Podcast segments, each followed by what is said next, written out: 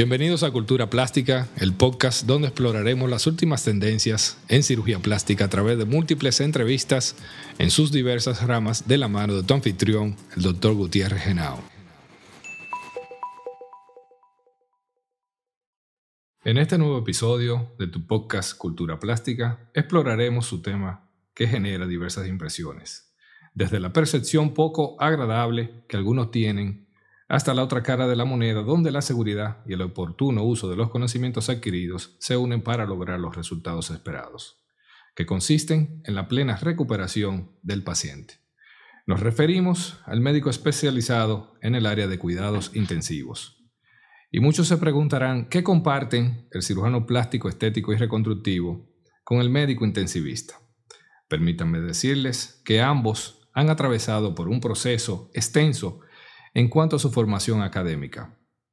Por otro lado, pueden abordar problemas médicos desde diferentes perspectivas y en algunos casos hasta únicos.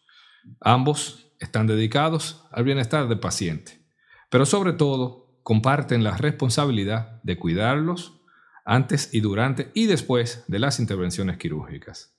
Sin más preámbulos, presentamos las credenciales del doctor César Audis Jiménez Jiménez. El doctor se gradúa de medicina en la Pontificia Universidad Católica Madre y Maestra, para luego entrar al programa de residencia médica de medicina interna, donde obtiene el título de magíster en medicina interna, avalado por la Pontificia Universidad Católica Madre y Maestra. Luego hace una subespecialidad y obtiene el título de magíster en terapia intensiva nuevamente avalado por la Pontificia Universidad Católica Madre y Maestra, ejerciendo dicho programa en el Hospital Metropolitano de Santiago, en la ciudad de Santiago de los Caballeros. Vale la pena mencionar que es la primera promoción, él junto a su compañero doctor Aldo Ben Cosme, quienes conforman esta primera promoción egresada de dicha institución. El doctor César Jiménez es coordinador de la unidad de trasplantes del Hospital Metropolitano de Santiago. También es coordinador del programa de residencia médica de cuidados intensivos en el Hospital Metropolitano de Santiago. Es médico adjunto del programa de residencia médica de medicina interna de dicha institución. También es exdirector de la unidad de cuidado intensivo del HOMS. Este tiempo pues transcurrió durante 10 años en esta función es miembro de la Sociedad Europea de Cuidados Intensivos, miembro de la Sociedad Americana de Cuidados Críticos, miembro del Colegio Médico Dominicano, miembro de la Sociedad Dominicana de Medicina Interna y miembro de la Sociedad Dominicana de Medicina Crítica. Bienvenido César a este tu programa, Cultura Plástica. Muy buenas tardes, muchísimas gracias por la invitación. Agradecemos que nos hayan tenido en cuenta para, para conversar un poquito acerca de estos temas que son bastante interesantes y que creo que la población le hace falta llegar a conocer.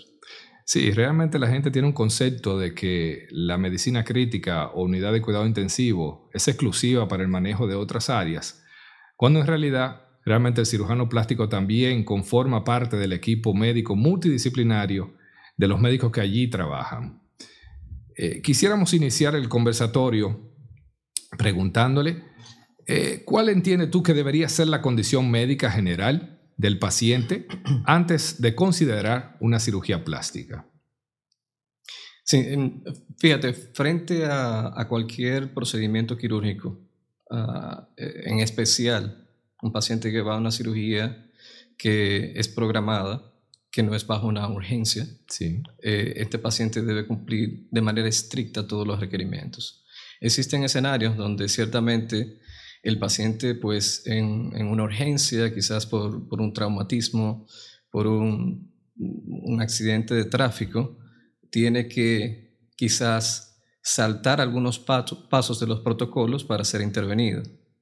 Pero el paciente que va a una cirugía electiva, como es la cirugía estética, cirugía plástica, debe revisarse eh, de manera plena, completa, donde podamos estar 100% seguros de que está en las mejores condiciones para ir a un procedimiento y salir como se espera de ese procedimiento recuperado y en buen estado general. Esas evaluaciones obviamente son eh, detalladas desde el punto de vista cardiovascular y también metabólica. Eh, en nuestra función como internistas, intensivistas, pues nos ocupamos fundamentalmente de ver que cada uno de los criterios bioquímicos a través de las analíticas y de los estudios electrocardiográficos, ecocardiográficos, así como los pulmonares, una radiografía de tórax o algún otro estudio que consideremos pertinente, de acuerdo a las comorbilidades del paciente, pues entonces se cumplan, se verifiquen y estén en óptimas condiciones para ir a esos procedimientos. Listo. Tú sabes que en mi caso en particular, yo eh, utilizo tu servicio como médico intensivista y, compañero, colega, amigo. Eh, prefiero realmente los servicios de, un médico intensivista, en este caso tuyo, a diferencia de un médico internista, porque entiendo que la capacidad académica va un poquito más allá. Y realmente, como tú mencionas, la seguridad ante todo debe de ir eh, primero. ¿Podrías tú hacerme una breve reseña eh, la diferencia entre un internista e intensivista? Sí, sí, por supuesto. Realmente hay un programa de desarrollo en esta especialidad que nos permite tener algunas habilidades especiales en caso de situaciones eh, de urgencia y emergencia, que probablemente no estén en el programa de preparación de un médico internista. Nosotros estamos encargados siempre de los pacientes más graves, de casi todas las especialidades. Entonces, obviamente vemos los pacientes que están en condiciones serias, graves, desde el punto de vista hemodinámico, es decir, que tiene la presión baja, que tiene la frecuencia cardíaca muy baja o que están muy taquicárdicos, que su corazón tiene una arritmia fuerte. Sí. Paciente que también tiene un problema pulmonar, con una neumonía grave, que necesita un soporte a través de una máquina de respirar que nosotros llamamos ventilador mecánico. Así es. Obviamente, eh, procedimientos que nosotros hacemos como colocación de, marcapasos transitorios para algunos de estos problemas, intubación orotraqueal, algunos procesos de intervención eh, como es la cardioversión eléctrica, la trombolisis, son procesos que realmente no están dentro del programa de formación de un médico internista.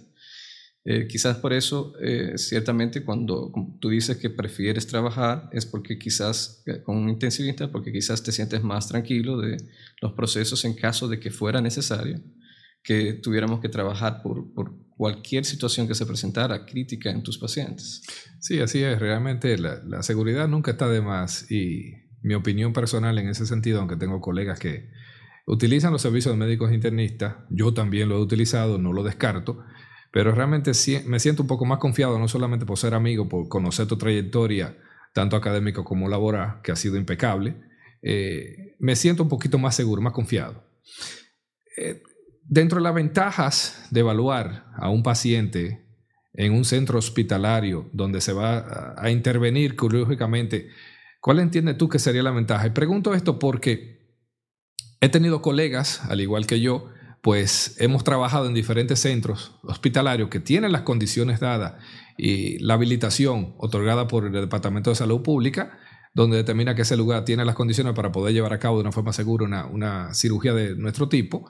Ahora bien, yo nuevamente eh, prefiero cuando voy a hacer la intervención quirúrgica en un centro hospitalario, en este caso en el, en el HOMS, Hospital Metropolitano de Santiago, pues utilizo tus servicios y hay ocasiones donde el paciente me dice, eh, doctor, mire, yo conozco al cardiólogo X, al doctor fulano de tal que está en otro centro hospitalario, ¿usted cree que yo pueda hacerme la evaluación allá? Mi reacción en ese momento es que les recomiendo que no sería lo ideal. Yo particularmente prefiero que esa evaluación cardíaca o cardiopulmonar sea hecha en el centro hospitalario donde vamos a hacer la intervención quirúrgica. ¿Podrías tú ayudarnos un poquito a que las personas entiendan cuál es la importancia de por qué debería hacerse en ese centro hospitalario y no en otro centro hospitalario donde no va a ser llevada a cabo la cirugía? Sí, sí, por supuesto. Eh, es un tema sumamente importante. Cuando se presenta una situación de emergencia en un quirófano o en una, sala de recuperación de cirugía, eh, que un médico se acerque a abordar el paciente eh, en, un estado probablemente donde el paciente no pueda ni siquiera comunicar sus, sus antecedentes, sus condiciones de base, pues le es un poco más difícil la toma de decisiones. Eh, eh, es muy distinto a cuando el paciente va ya a una sala quirúrgica donde uno lo conoce, inclusive donde uno puede dar las recomendaciones del lugar y espera por ese paciente un cierto grado de evolución o tiene expectativas de las complicaciones que se pueden dar en sala para poder asistir al equipo quirúrgico a la mayor brevedad posible, primero, que es la gran diferencia en todos los procesos, que podamos llegar rápido a asistirlo y que sepamos exactamente a qué vamos. Cuando se trata de un paciente que no conocemos, eh, el tiempo de respuesta, aún estando dentro de la misma institución, puede ser la diferencia entre que ese paciente sobreviva o no. Exactamente.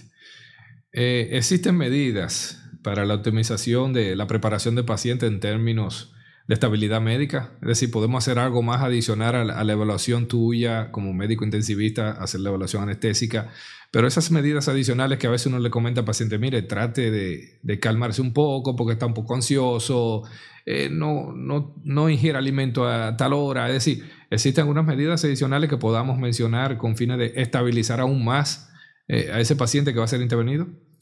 Sí, realmente quizás el mayor de los problemas, quizás la, parte más difícil de todo es el paciente que es eh, un, habitual fumador.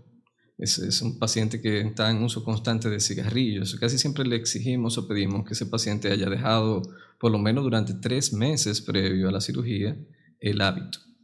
Eh, eso prácticamente no se cumple es algo que ciertamente va en beneficio del paciente para el momento de la intervención quirúrgica, desde el punto de vista sobre todo de las complicaciones respiratorias, una crisis de broncoespasmo, que es cuando el paciente eh, hace una especie de asma, como suele conocer la población, donde se entra, entra en dificultad para respirar porque los bronquios se cierran, es mucho más propenso en ese paciente que es fumador.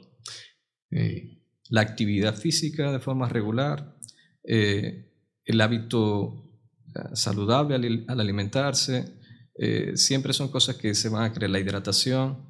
Y como tú decías, justo, justo ya en momentos cercanos a la cirugía, eh, hay detalles desde el punto de vista clínico que, que, pedimos al paciente. Por ejemplo, en el caso de pacientes diabéticos, hay que necesariamente retirar el uso de hipoglucemiantes orales. Son las medicinas que se utilizan para bajar el azúcar, que vienen en píldoras, porque su efecto es extremadamente prolongado.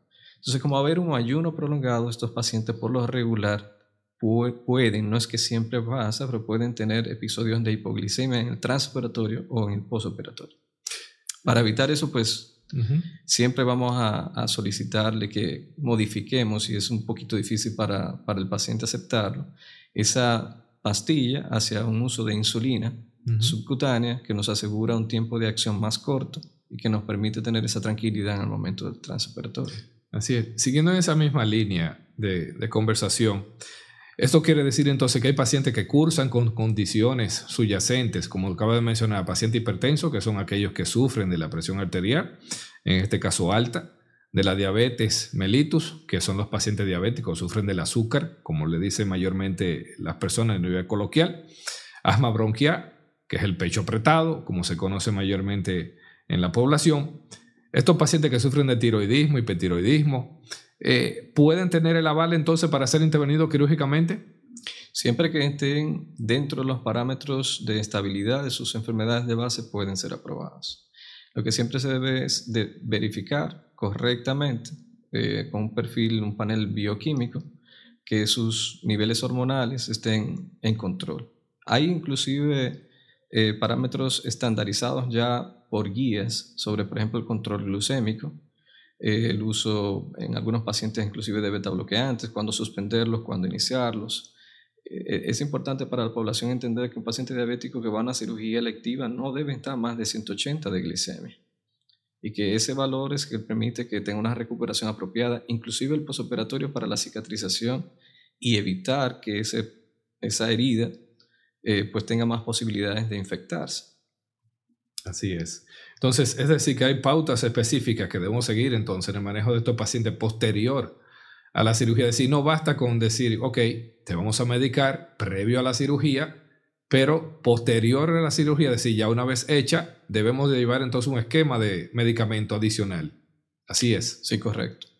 Así es. Entonces, dentro de esas medidas mencionadas, se puede decir que sería el mismo esquema de manejo con esos pacientes que no tienen alguna patología subyacente. No es el mismo esquema cuando se refiere a terapia clínica. Ahora, si nos encontramos con alguna alteración que previamente el paciente no tenía, algunos pacientes pueden presentar cambios en el postoperatorio, eh, se debe abordar de acuerdo al, al, proceso que esté cursando el paciente en un momento determinado. Eh, es muy frecuente, por ejemplo, encontrar que algunos pacientes puedan tener eh, en el postoperatorio algunos cambios en los niveles tensionales, por ejemplo, y no haber sido un paciente hipertenso previamente. lo digo porque a veces por un tema de, de brevedad, Sí, ansioso. temas de ansiedad. La impresión de estar en un quirófano. El dolor. El tema del dolor, que también puede precipitar que el paciente, si, si tiene un umbral del dolor muy bajo, sí. Eh, inclusive pueda tener eventos de, de taquicardia supraventricular, algunos cambios eléctricos que no fueron detectados antes y que amerita entonces, además del manejo del dolor, la corrección de esa disritmia cardíaca. Y ahí recalca entonces la importancia de que el médico esté ahí en la institución. Correcto y no que esté en otro lugar. Entonces, ¿podrías mencionarnos los potenciales riesgos que debemos tomar en cuenta en estos pacientes durante la cirugía y después de la cirugía desde el punto de vista clínico? Porque desde el punto de vista quirúrgico se les recomienda al paciente siempre tener los cuidados y esos potenciales riesgos son eh, que pueda haber una hemorragia, es decir, un sangrado, que pueda abrirse la herida, una dehiscencia, que pueda haber eh, un aumento del dolor, etc. Pero desde el punto de vista clínico, ¿cuáles serían esos potenciales riesgos que debemos tomar en cuenta? Fíjate, en, sala quirúrgica como tal, el, quizás el mayor de los problemas es, el control eh, de la presión arterial media, eh, control de la regularización de los flujos sanguíneos, que es importante para el, para el cirujano y por supuesto sobre todo para la perfusión orgánica de esos pacientes. Si, si un paciente tiene una reducción importante en el transoperatorio de la, de la presión arterial, eh, claro que es un trabajo de anestesiología, más que nada, pues eh, podríamos tener alguna lesión orgánica. Los órganos que primero se, se van a lastimar pues probablemente sean el hígado y los riñones. Y siempre que ese paciente mantenga una presión arterial media, una presión media de 65 milímetros de mercurio, esto es algo más, más técnico para, para, el anestesiólogo, eh, ciertamente eh, vamos a tener pocas probabilidades de que sucedan esas cosas. Eh, estos cambios de presión, esas fluctuaciones que se dan en quirófano por los anestésicos, eh, también son la principal ah, herramienta para el desarrollo de eventos de taquicardia ventricular y fibrilación ventricular en el transoperatorio. Son situaciones, eh, como decía, complejas y que ameritan un abordaje rápido, probablemente por el mismo anestesiólogo más que por nosotros. Que el momento que vayamos a llegar allá, quisiéramos pensar que ya se está manejando ese evento. Sí. Entonces, ahí mismo, ¿cuáles serían las probables consideraciones especiales que debemos tener en cuenta entonces en la elección de la anestesia?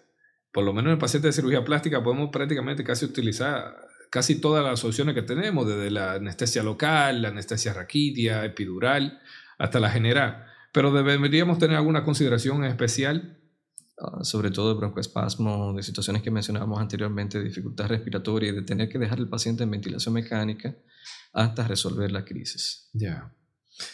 Eh, ¿Hay situaciones específicas en las que tú has considerado postergar el procedimiento y cuáles serían esas probables causas que hacen que, mira, Gutiérrez, eh, no puedes hacer la cirugía en este momento? Eh, yo, te voy a mencionar un ejemplo. Sí. muy, ni siquiera muy de hace, mucho, hace un par de semanas atrás apenas. Sí. llegó a mi consulta una jovencita de 19 años. Sí. Y a la auscultación pulmonar, eh, todo bien, pero a la auscultación cardíaca hay un soplo muy llamativo, eh, de importancia, eh, hacia, atendiendo a ese tema, a ese, a ese, problema que, que, estaba de frente a nosotros, pues decidimos hacer un estudio ecocardiográfico. En todo esto, en la historia, la paciente prácticamente no quiere decir que tiene ningún tipo de problema, ¿no? Ella está muy bien, nunca le han dicho que tiene ningún problema. Desconocía entonces esa eh, situación. Fíjate que es algo que yo quisiera, que voy a puntualizar porque le pasa mucho probablemente al cirujano plástico cuando hay una voluntad imperiosa en el paciente de operarse y oculta información. Esa paciente fue a realizarse un estudio ecocardiográfico, tenía una comunicación intraventricular de 7 milímetros. Bastante importante. Era un soplo Bastante importante. brutal. Y había venido de Estados Unidos. Es decir, que probablemente sabía de esa situación. Cuando conversamos con su mamá, que luego fue a la siguiente entrevista porque le estábamos obviamente objetando el procedimiento porque no, ella no conocía que tenía esta situación y nosotros íbamos a querer ser un grupo más de estudio. La madre dijo que sí, que, que tenía ese problema porque ya ha hecho su vida completa así y que su médico le había dicho que eso no le iba a crear un inconveniente. No le crea un inconveniente realmente para realizar una vida de forma convencional, en pero sí para la cirugía. Pero sí para el procedimiento quirúrgico. Exactamente. Entonces, obviamente, se comunica como, como siempre con un equipo eh, de personas que trabajan en esta área y con el anestesiólogo y el cirujano y se le explica que ciertamente no, debería ir porque es una cirugía electiva, no debería ir a cirugía, pues la paciente terminó haciendo vacaciones en el país, pero no se perdió. Sí, realmente haciendo un breve paréntesis en esa área, eh, los pacientes de cirugía plástica, sea estética o reconstructiva en algunos casos, pues entienden que algunos detalles no hacen la diferencia y que omiten detalles que para ellos son mínimos cuando en realidad para nosotros realmente son bastante grandes. Y como bien tú acabas de mencionar, esa joven con un soplo y, un diámetro de 7 milímetros que tú dirás, pero óyeme, si yo tomo una regla métrica, 7 milímetros, una tontería, ni siquiera un centímetro. Pero resulta ser que tú y yo, que sí sabemos un poco de medicina, vamos a decir que un poco, eh, pues sabemos realmente la importancia y las consecuencias que vienen detrás. Claro, los eventos de arritmia en el transoperatorio pues, se duplican los eventos de cambios en, hemodinámicos, de presiones dentro de la sala, se duplican también. Una vez más entra entonces en juego lo que son los criterios, que en algunos casos algunos colegas optan por burlarse algunos pasos, eh, obviarlos, pero realmente, eh, como siempre digo, los criterios son los que van a hacer la diferencia. Por lo tanto, eso va a determinar si va a ser un buen resultado o un mal resultado. ¿Existe alguna relación en el pronóstico, ya que estamos hablando de esto, con estos pacientes que cursan a veces con un tiempo elevado quirúrgico? Y menciono esto porque muchos pacientes entienden que en la cirugía plástica pueden haber eh, procedimientos combinados eh, donde tanto el, cirujano plástico, el cardiólogo, el intensivista y el anestesiólogo aprueban.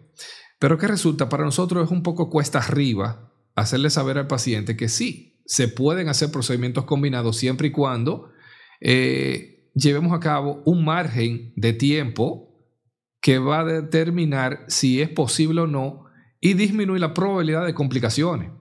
Aún así, eh, ¿podrías tú, en base a tu experiencia, mencionarnos si hay alguna relación con el pronóstico de cuando esos pacientes cursan un poco más allá de ese parámetro de tiempo que se ha colocado como sano, entiendes, entre 4 o 5 horas, porque vemos que a partir de las 5 horas aumenta la morbilidad, es decir, aumenta la probabilidad de, complicaciones. Puede ser que sí, puede ser que no ocurra, pero está ahí.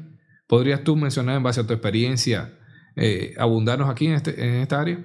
Sí, fíjate, una de las cosas que, que siempre conversamos cuando discutimos casos con, el Departamento de Anestesiología y además de, cualquier evento eh, que se presente para, un paciente que, que llega a intensivo, todo, todos los pacientes que tienen procedimientos largos, producto de, la relajación que se utiliza neuromuscular, el medicamento que ponen eh, al paciente con mucha debilidad eh, para que no se movilice, durante la intervención, además del evento anestésico, eh, y también, obviamente, sedantes, eh, sin número de fármacos, todo dependiente del procedimiento, pero en procedimientos largos, el evento anestésico es, está dirigido hacia el tema cardiovascular y, y al estado de acidez del paciente. Las, las máquinas de anestesia no nos proporcionan eh, quizás el, el, el mejor... Uh, quizás el mejor de los volúmenes. Eh, quizás no nos pueden dar la cantidad de presión eh, de soporte al pulmón. Y nos facilitan esos pacientes que la sangre llegue a retener mucho dióxido de carbono, entrar en acidosis, generar estados de inflamación cerebral. Eh, podría haber complicaciones con respecto a esta parte. Quizás si el anestesiólogo está muy pendiente, el paciente no tenga que enfrentarse a ningún problema de esto, pero vuelvo y repito, no es lo mismo ir a una cirugía de emergencia, ah, es decir, se rompió una cuerda tendinosa en la sala de cirugía, le estaban haciendo una ablación a un paciente para corregir una arritmia cardíaca y tiene que ser llevado a una cirugía cardiotorácica. Esa cirugía se puede extender a seis horas. Es una cirugía compleja, pero si no se hace, el paciente va a fallecer. Que cuando se va a una cirugía estética. Electiva. Entonces, electiva. Si este paciente no se toma los detalles apropiados durante la sala, eh, se verifica que los gases arteriales estén en condiciones óptimas, pues se nos pueden pasar algunas cosas que, que podrían llevarlo entonces a ese tipo de complicaciones. Ya. Mira, hay una de las complicaciones más temidas en el, en el ámbito nuestro y que es algo raro lo que voy a mencionar porque muchas personas lo desconocen y se trata de la tromboembolia pulmonar. Pues resulta ser que en nuestro ambiente, en el ámbito de cirugía plástica, la tromboembolia pulmonar es un tema bastante común, debido a que una de las técnicas quirúrgicas que más se ejecutan está la liposucción. Y sabemos que es una de las precursoras para que ocurra este tipo de, de patología. Ahora bien, lo que las personas desconocen es que los casos ginecológicos y los casos ortopédicos, donde se ven involucrados los procedimientos quirúrgicos a nivel de la pelvis, tiene más probabilidad de que ese paciente tenga una tromboembolia pulmonar que un paciente de cirugía plástica estética. Hay otro detalle y es que quisiera que tú no abundes entre la diferencia de una tromboembolia pulmonar y una trombosis venosa profunda. Sé que ambos términos se parecen, pero realmente son diferentes. Tienen una similitud, pero nuestro público que no es médico, eh, quisiera que por favor tú abundes un poquito de una forma que ellos puedan pues manejar esa información y aclarar eh, esas dudas que, que constantemente nos preguntan, doctor, ¿qué es lo que significa eso? Que lo escucho tanto. Sí, correcto. Uno de, los de las grandes, bueno, la mayor diferencia es anatómica, eh, es decir, ¿dónde se localiza el coágulo?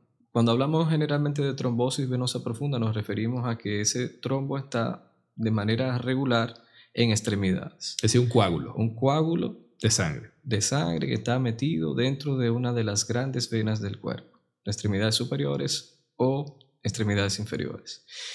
¿Cuándo se convierte esto en un tromboembolismo como tal? Cuando ese coágulo migra desde el lugar de la extremidad hacia la circulación pulmonar. Y el mayor riesgo de esto es que obviamente un coágulo de gran tamaño va a impedir que la sangre que debe tomar oxígeno dentro de los pulmones pueda pasar por ahí el paciente pueda conseguir suficiente oxígeno para mantenerse vivo. Es una oclusión de la circulación eh, que puede ser severa y puede provocar en los pacientes inclusive cambios de presión muy abruptos que ameriten no solo ventilación mecánica, sino también hasta procedimientos invasivos como, como es el caso del angiojet, eh, una trombectomía mecánica eh, y trombolisis en algunos casos de pacientes también donde no se dispongan de este tipo de, de técnicas quirúrgicas. Entonces sí, es altísimo el riesgo de mortalidad en el tromboembolismo pulmonar, pero no lo es así en la trombosis venosa profunda. Entonces, Sobre todo aquella que se identifica, por supuesto, a tiempo y que lleva un manejo de anticoagulación correcto. Sí, para, para allá vamos. Es decir, quisiera que también ahí mismo, pues, existe alguna forma para evitarlo o al menos disminuir la probabilidad de que esa trombosis o coágulo que se encuentra que puede ser en una arteria femoral, en la pierna, en el muslo, pues migre, viaje a través de la circulación sanguínea, llegue al pulmón, porque así como puede llegar al pulmón, puede llegar al cerebro o puede llegar a otra área del cuerpo. Eh, es decir, que no es exclusiva. En este caso, tromboembolia pulmonar porque llega al pulmón, pero no está exento de que la persona tenga una tromboembolia y ese émbolo, eh, perdón, esa tromboembolia eh, migre a otro lugar, al cerebro, al ojo, eh, al área del cuello, etc. Entonces, ¿existe alguna forma para evitarlo eso al menos o disminuir la probabilidad? Creo que lo, primordial eh, ciertamente es que este paciente inicie, perdamos un poco el miedo a la anticoagulación.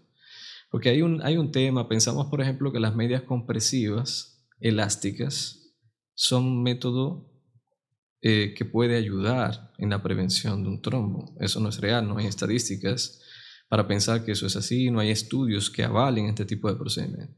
Aún las medias cuando nos vemos en necesidad de utilizarla porque no pudiéramos utilizar un anticoagulante, eh, las medias que son de compresión mecánicas, es un, es un, tipo de media que se infla, que es de aire, que aprieta la pierna para expulsar la sangre desde las extremidades hacia de vuelta hacia el corazón. Aún este método tiene eh, una posibilidad baja en la prevención de coágulos. Entonces lo primordial es entender y diferenciar lo que es un anticoagulante de lo que es un fibrinolítico. Yo creo que la mayoría de la gente tiene una confusión ahí. No es lo mismo utilizar una sustancia para romper coágulos, porque a veces eh, hay un temor en el área quirúrgica de que si ponemos anticoagulante va a sangrar al paciente del área quirúrgica. Si, se le da el tiempo justo, se supone que inclusive hay tiempos de dos horas hacia arriba, ya se considera que hay trombos estables y formados en cualquier área quirúrgica si el procedimiento se llevó correcto.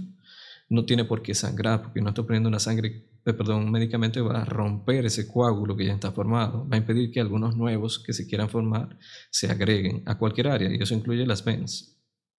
Entonces, la anticoagulación no hay que temerle.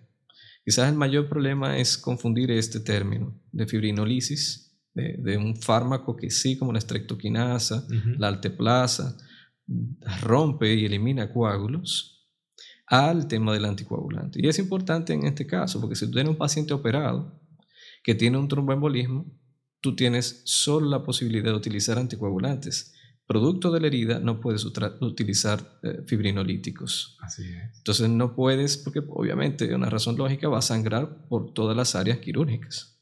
Entonces cuando un paciente hace un tromboembolismo pulmonar, utilizamos anticoagulantes en dosis más o menos de un miligramo por kilo de peso, dos veces al día, y lo mantenemos así hasta que ese coágulo se estabiliza y se rompe. Si está inestable hemodinámicamente, hay que recurrir a ese tipo de procesos quirúrgicos que mencionamos anteriormente, como el angiojet, o esas trombectomías mecánicas, que es entrar dentro de la arteria pulmonar y succionar el coágulo. La otra opción en prevención en pacientes que no podemos usar ningún tipo de anticoagulación son los denominados filtros de vena cava. Es básicamente colocar una sombrilla que va a detener el coágulo dentro de la vena cava inferior, pero esto es solo para los coágulos de extremidades inferiores. Y nos va a permitir entonces que si algo se desprende, ya que no podemos poner anticoagulantes, se quede atrapado ahí y no pase al área pulmonar. Así es. En el caso, por ejemplo, de los pacientes que hacen embolismo cerebral, eso pues tendría el paciente que tener la mala suerte de formar un coágulo y además tener una comunicación interatrial eh, o intraventricular que permita que ese coágulo migre desde la circulación venosa hacia la circulación arterial para pasar a la parte eh, cerebral. En, existen casos en los que sí, de manera muy inusual también, un embolismo graso por destrucción de estos uh, trombos de grasa a nivel de, los capilares pulmonares pudieran disolverse y reformarse en la circulación arterial y también migrar. Esos serían los dos casos más, inusuales de, que un trombo pueda viajar hacia otras áreas en la circulación arterial. Sí. Miren, ahora vamos a tocar un tema que muchas personas desconocen también, y es el caso de que el cirujano plástico tiene una parte reconstructiva dentro de su formación y que realmente eh, es utilizada por esos pacientes que de alguna forma u otra cursan con algún tipo de trauma o politraumatismo y son esos pacientes que han sido accidentados por vehículos de motor y pues son llevados entonces a la unidad de cuidados intensivos, donde no solamente los recibe el médico de intensivo o médico intensivista, sino que dentro del mecanismo de médicos que van a intervenir, pues se encuentra el cirujano plástico. Entonces, en esta parte de la entrevista vamos a hablar precisamente de esa área en particular. La primera pregunta en ese sentido sería, ¿existe alguna diferencia en la gestión de manejo de esos pacientes de cirugía plástica, estética, que van a la unidad de cuidado intensivo porque tuvieron alguna complicación de diferente al, al paciente de cirugía plástica reconstructiva que ha sido politraumatizado? Es decir, ¿su manejo es diferente? Eh, realmente la atención eh, debe ser, en cuidados intensivos, está dirigida a cada uno de los daños que tiene el paciente. Y probablemente si es un paciente de, un trauma, eh, vamos a tener que tener en consideración algunos escenarios que no se dan necesariamente en los pacientes que son de una cirugía estética. Eh, uno de los ejemplos quizá más, más clásicos es eh, en un politraumatizado es que tenemos abdomen cerrado, que tenemos lesiones que son del vaso, del hígado, que podemos tener estallidos del área pulmonar, también contusiones de la, de la parte cardíaca. Eh, cuando hay un accidente, el corazón se mueve dentro del, dentro del pecho y se golpea, igual que los pulmones, y esas condiciones no se esperan en pacientes de una cirugía estética. Por lo tanto, los cuidados, eh, aunque son dirigidos a las lesiones, eh, este es un paciente siempre mucho más complejo que el paciente que viene de una cirugía estética, por la cantidad de órganos que se involucran en, este tipo de, situaciones. Y mencionamos esto porque, aclarando una vez más, realmente el cirujano plástico en estos casos, de esos pacientes que son llevados a una unidad de cuidado intensivo, realmente la función del cirujano plástico ahí es eh, permitir la funcionabilidad de los miembros en algunos casos. Porque el ortopeda se va a encargar de la parte ósea, el cirujano general se va a encargar de la parte de los órganos. Y así sucesivamente, mientras que el cirujano plástico en este caso va a hacer uso de la, de la, de la parte reconstructiva que está formado y pues permite la funcionabilidad entonces de algunas áreas para poder seguir eh, manejándose de lo más normal posible esa persona que ha sido afectada.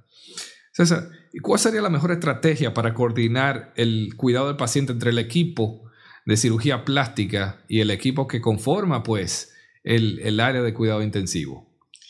Yo creo que, el, secreto de, una buena atención al paciente es una comunicación perfecta entre el equipo. El equipo de intensivo, pero no solamente el personal médico, incluye el personal de enfermería, incluye al personal de laboratorio. E, e, esto tiene que trabajar casi como decimos por aquí, como un reloj suizo. cuando se necesita una prueba de urgencia, es una prueba de urgencia, tiene que ir todo el mundo, eh, se tiene que atender esa, esa situación a la mayor brevedad posible. Y todo el mundo aportar dentro de su especialidad eh, para la recuperación del paciente. Eh, hay situaciones extremadamente complejas que ameritan uh, intervenciones muy delicadas, tanto del departamento de cirugía como del departamento de, cuidados intensivos. Pero nosotros no hacemos todo. Ambos necesitamos del apoyo del resto del equipo. Y por eso, eh, si, si, tú no comunicas de manera apropiada cuál sería la expectativa, por ejemplo, tan, algo tan simple de un, de un sangrado, eh, cuál es la cantidad de sangre que debe de esperarse en las siguientes horas en un tren, y la enfermera entiende que fue una cirugía grande, desconoce la cantidad de sangre que debe esperarse en ese tren por hora y resulta que se triplica y no comunica nada, pues entonces vamos a tener un paciente en shock. Algo tan sencillo como eso. Ahí viene mi pregunta. ¿y ¿Cuáles serían entonces las señales de alarma a las que debería prestar atención especial en estos pacientes de posoperatorio en la unidad de cuidados intensivos? Cuando ya un paciente se encuentra en la unidad de cuidados intensivos, eh, por lo regular está muy monitorizado. Hay medidas que son estándar, es decir, hay una monitorización que es básica, que no puede faltarle nunca a ningún paciente que está en cuidados intensivos. Y en estos monitores, pues de manera regular y frecuente, eh, pues colocamos líneas arteriales para ver latido a latido la presión del paciente. Se verifica siempre la oximetría de pulso, que es la cantidad de oxígeno que tiene el paciente en sangre. Está siempre monitorizado, observando los, ah, los parámetros vitales como la frecuencia respiratoria y sobre todo los datos electrocardiográficos en la telemetría. Fuera de este contexto, entonces ya pasamos a, a una intervención un poquito más compleja donde hacemos uso en pacientes muy graves. Eh, hay, muchos tipos, realmente estoy mencionando una marca, pero hay muchos tipos, donde podemos nosotros calcular el agua extrapulmonar que tiene el paciente, podemos saber la cantidad de contenido líquido que tiene el corazón, eh, cuáles son las resistencias de los vasos en la sangre para saber si tenemos que utilizar un vaso activo, es decir, una droga que ayude a hacer presión en las arterias, o si el paciente requiere de otro tipo de droga que sirva para acelerar o mejorar la fuerza de contracción del corazón. Eh, cada uno de estos parámetros nos va a dar, por supuesto, eh, una una información que nos permite una toma de decisiones en estos medicamentos lo más rápido posible, es minuto a minuto. Ya.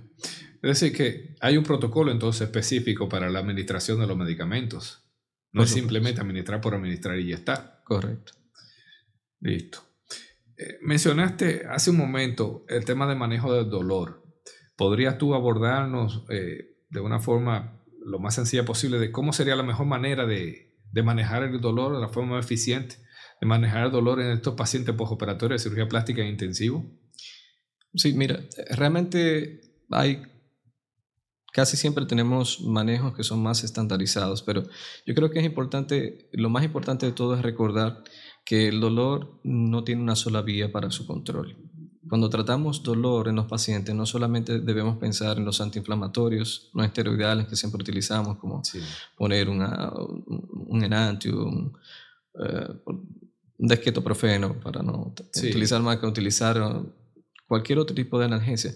Cuando nosotros combinamos manejos para el dolor, debemos tomar en cuenta las vías rápidas y lentas del dolor. Eso nos referimos a la forma en que se conduce el dolor desde el área de la herida o desde el trauma, la lesión que se encuentra.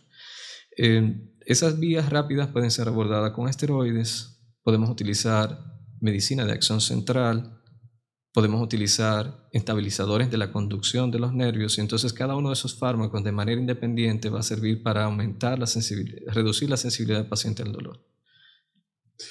Eh, tú sabes que no solamente se trata de dar medicina a los pacientes, curar las heridas, eh, darle soporte cardiológico, eh, desde el punto de vista nefrológico, desde el punto de vista gastroenterológico, etc. Pero hay un punto que sí debemos prestar bastante atención y es que, ya que menciona el tema de la herida, es el manejo nutricional. Este paciente que está en intensivo no está exento de que coma, de que ingiera alimentos. Sea que esté consciente o inconsciente, el paciente necesita un soporte nutricional, necesita alimentos. Y más así, si está con una injuria, es decir, con una lesión, con una herida bastante grande, esa lesión va a necesitar soporte nutricional para poder unirse y cerrarse. No solamente basta con, utilizar hilos quirúrgicos y cerrarlo en una sala de cirugía. Entonces, este, este soporte eh, nutricional, ¿cómo, ¿cómo se lleva a cabo en esta área? En cuidados intensivos eh, siempre tenemos eh, que tomar en cuenta sobre todo qué tan estable se encuentra el paciente en cuanto a la necesidad de medicinas para sostener la presión. Esto lo mencionamos porque cuando damos uso a norepinefrina o estamos con adrenalina o estamos con algún inotrópico, eh, se modifican muchos los flujos sanguíneos en el organismo. realmente se reduce la cantidad de sangre que llega al área de gastrointestinal. Sí. Y esto limita entonces la utilización del tracto digestivo, que es la vía normal. Especialmente el paciente, que estamos hablando paciente complejo, probablemente en ventilación mecánica, si tiene alguno de, estos, eh, de estas ah, fórmulas de medicamentos. Mm, aunque tuviéramos una sonda que viaja desde la nariz hacia el estómago, y la tuviéramos implantada ahí, probablemente no deberíamos utilizarla por el riesgo obviamente de que no se movilice ninguno de los alimentos, porque el intestino va a estar un poco rezagado, producto de la falta de irrigación. Y de movilidad. Y de movilidad. Entonces se utiliza eh, un catéter central por donde estamos supliendo las mismas medicinas para sostener la parte hemodinámica del paciente, siempre y cuando damos bolos de aminoácidos o damos nutriciones un poco más complejas siempre y cuando el paciente no esté dependiente de altas dosis. Eh, cuando las vías centrales están ocupadas por múltiples fármacos, ahí no tenemos otra opción que esperar a la estabilidad del paciente. Pero siempre que podemos, eh, debemos, como tú mencionabas anteriormente, dar algún tipo de soporte.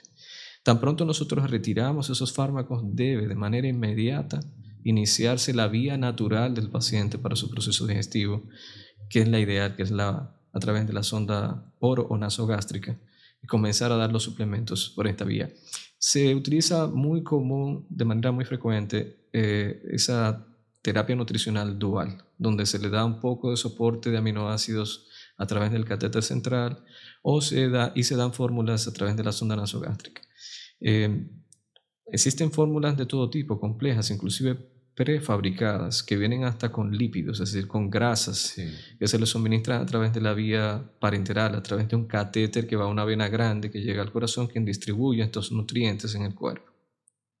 Y que ciertamente eh, la necesidad que tiene ese paciente según sus condiciones es calculada también. Existe un, cálculo de, nutrientes basado en su tasa metabólica.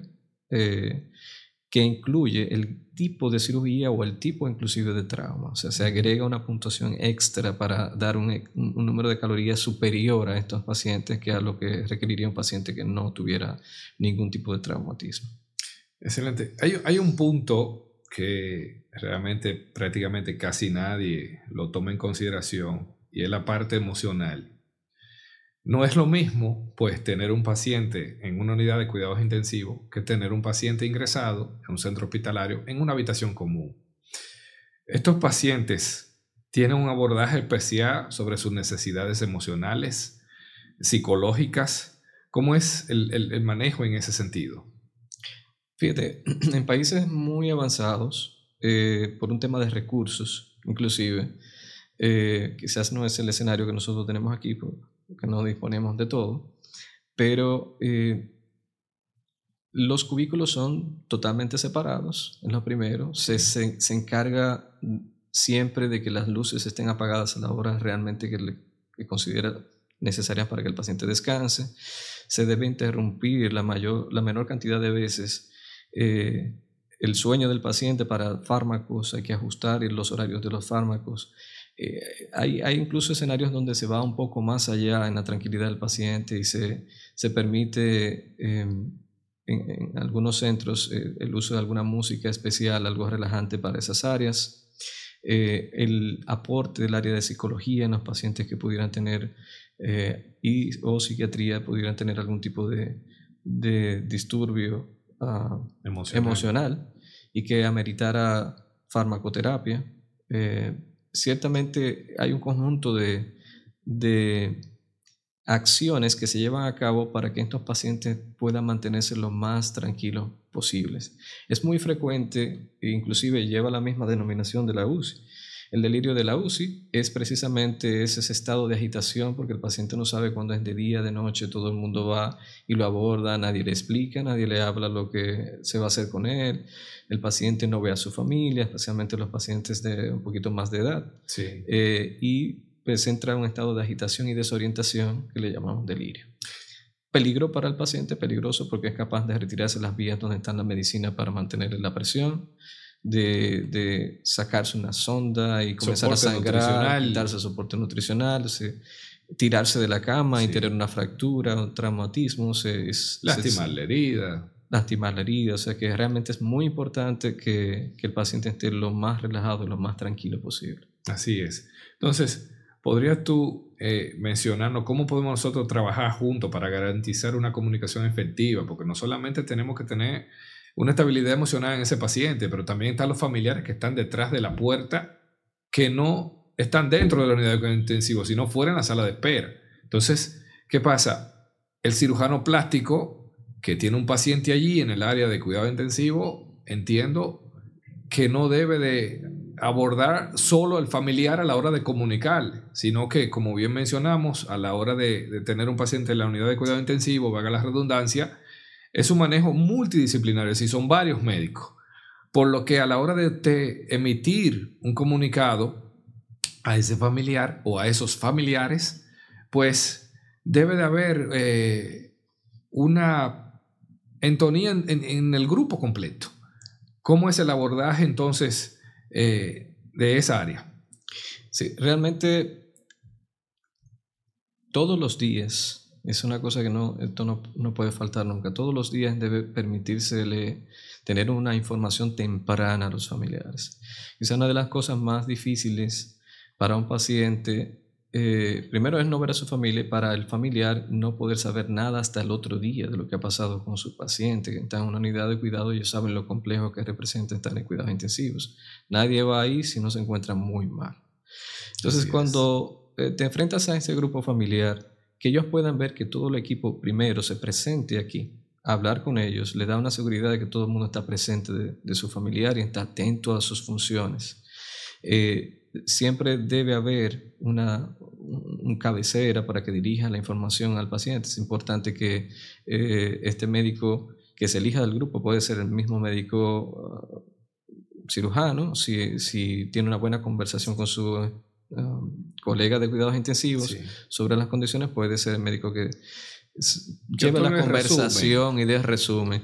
Eh, alguna intervención técnica quizás por parte del intensivista, pero permitiéndole al médico cabecera que sea eh, quien dirija al equipo y quien, quien comunique las cosas. Eh, al estar todos presentes, pues se facilita que cualquier duda que pueda surgir ahí en la conversación sea aclarada. Si es algo que no maneja, por ejemplo, el cirujano o no maneja otro miembro del equipo, pues, o no maneja el intensivista, eh, pues cada uno aporta lo que conoce de su área para que ellos puedan sentir que eh, realmente se le está dando la atención que ellos fueron buscando. Y que no haya una mala información. Que no haya desinformación. Exacto.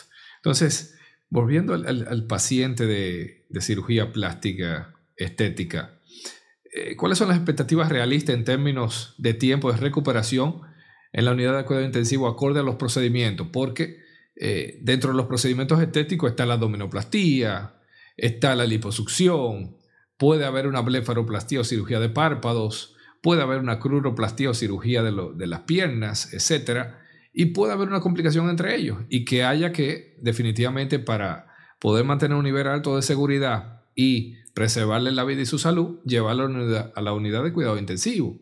Es decir, ¿cuáles son las expectativas realistas en términos de recuperación que, que tiene ese paciente? Sí, fíjate, es una pregunta interesante porque a veces se mide todo el mundo por la misma vara. Sí. Y, y no es así, la gente tiene la percepción de que eh, bueno, si tú no comunicas de manera apropiada, que es una cosa que pasa mucho, cuál es la situación en la que se encuentra el paciente, pues, van a haber dudas. Si hay buena comunicación, difícilmente ellos tengan un poquito de impaciencia y sepan a lo que van. Pero poniéndolo de manera puntual, no es lo mismo tener un shock hipovolémico, donde simplemente se requiere la restitución de la sangre para recuperar la presión y que haya control de la zona de salida del sangrado. Eso puede ser tan breve como quizás 48 horas. Si se trata de un embolismo pulmonar, eh, si el, embolismo es masivo y el paciente está hemodinámicamente inestable y en ventilación mecánica, eso puede tardar hasta dos semanas. Es muy complejo y muy variado el escenario en que se encuentra un paciente de una cirugía estética. Y, obviamente asimismo lo es el tiempo. Durante ese periodo de tiempo el paciente está siendo manejado, por ejemplo, en el caso de un embolismo pulmonar, aparte del infarto pulmonar que genera la isquemia, producto del coágulo en la circulación de las arterias pulmonares, se agregan las posibilidades cada día de procesos infecciosos asociados a la ventilación mecánica.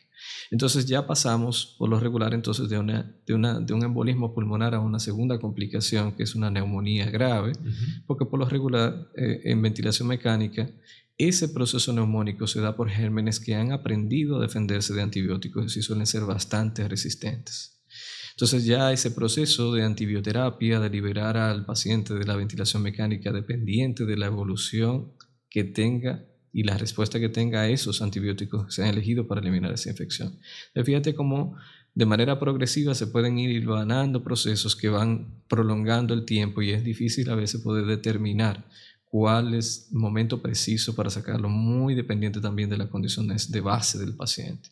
Como mencionamos anteriormente, un paciente hipertenso, diabético, con comorbilidades que vaya a cirugía, no es el mismo caso de una paciente que joven, sana, que no tenía ninguna complicación previa, eh, su respuesta a, esa agresión pues va a ser mucho mejor y, y su salida de la unidad de cuidado intensivo va a ser mucho más rápida. Qué buena aclaración. ¿Hay estudios clínicos relevantes o evidencia científica que sugiera prácticas óptimas en el manejo crítico de, pacientes de cirugía plástica? Siempre para los intensivistas, los pacientes de... Esto, es una broma que, que, voy a hacerte con respecto a un comentario que hizo el doctor Jean-Louis Vincent en un congreso pasado de, mundial de cuidado crítico. Eh, él decía para los cirujanos, porque era un foro para cirujanos. Él decía, el paciente quirúrgico es un paciente médico con una cicatriz. Entonces, básicamente lo que le decía es, eh, ok, tenemos una operación, tenemos un proceso en el que tú hiciste tu trabajo y eso está bien hecho, pero entonces tenemos que lidiar es con las complicaciones de cualquier cosa que aparezca. Sigue siendo un paciente con, eh, clínico en sentido general. Sigue siendo un paciente que después de que ya tú terminaste la parte técnica quirúrgica, nosotros no tenemos que abocar mucho a los cuidados de los órganos y a las situaciones que se van presentando con cada situación. Sí, ese es el típico pleito que hay entre cirugía y, medicina interna. Pero muy buena, muy buena anécdota. Eh, para finalizar, ¿existen algunas consideraciones éticas particulares en la atención de pacientes que han pasado por procedimientos de cirugía plástica en situaciones intensivas? Sí, eh, en realidad eh, yo creo que lo más importante cuando hablamos de, situaciones eh, de cuidados intensivos es contar con un hospital y un centro que disponga de todas las herramientas para hacer una buen, un buen abordaje, ah, un buen seguimiento del paciente. Es difícil para un intensivista estar en un lugar, aunque sea muy bueno, eh, de no contar con lo que necesita para, para poder ayudar al paciente. Eh, no solamente herramientas farmacológicas, sino temas de monitorización, de cuidados del personal, hasta de terapia física. Tú puedes observar, por ejemplo, hospitales grandes donde los pacientes salen a deambular con el ventilador colocado, o sea, despiertos pero con el tubo, todavía no están en capacidad de ser extubados, de retirarle el tubo de la garganta, de la boca, y lo caminan, o sea, este paciente comienza a recuperar su fuerza y desplaza con un equipo de terapia física el ventilador junto al paciente. Entonces, cuando hablamos de, de recomendaciones, es tratar siempre de ir a un centro donde puedas tener la seguridad, eh, que recibas una atención completa, adecuada, donde se dispongan de las herramientas, porque los médicos, por buenos que sean, si no tienen los recursos para trabajar con el paciente, eh, difícilmente vayan a obtener los resultados que necesitan. Así es. ¿Tiene algún tipo de reflexión para nuestra audiencia? Bueno, yo creo que la principal reflexión sería eh, Traten de obtener información sobre los lugares donde van a recibir sus atenciones. Eh, verifiquen que sus especialistas tengan las acreditaciones apropiadas para, para darles las atenciones que requieren, ah, minimizando los riesgos también, con, como decíamos eh, hace un momento, eh, ir a un centro donde se le pueda ofrecer lo que, lo que ameritan para, para unos cuidados óptimos. Eso es lo que le va a garantizar que al procedimiento que entró salga eh, con los resultados que se esperan. De una forma exitosa. Así es. Pues aquí terminamos y nos despedimos en el día de hoy de este episodio. Tenemos de invitado al doctor César Audi Jiménez, quien es pues coordinador, como mencionamos al inicio de la conversación, en el Hospital Metropolitano de Santiago, HOMS, del área de unidad de cuidados intensivos. Y le invitamos nuevamente a que no se olviden de suscribirse y seguirnos en nuestras redes sociales en tu podcast Cultura Plástica. Plástica, Plástica. Únete a nuestra comunidad y suscríbete a nuestras redes. Tu participación hace la diferencia. Te esperamos.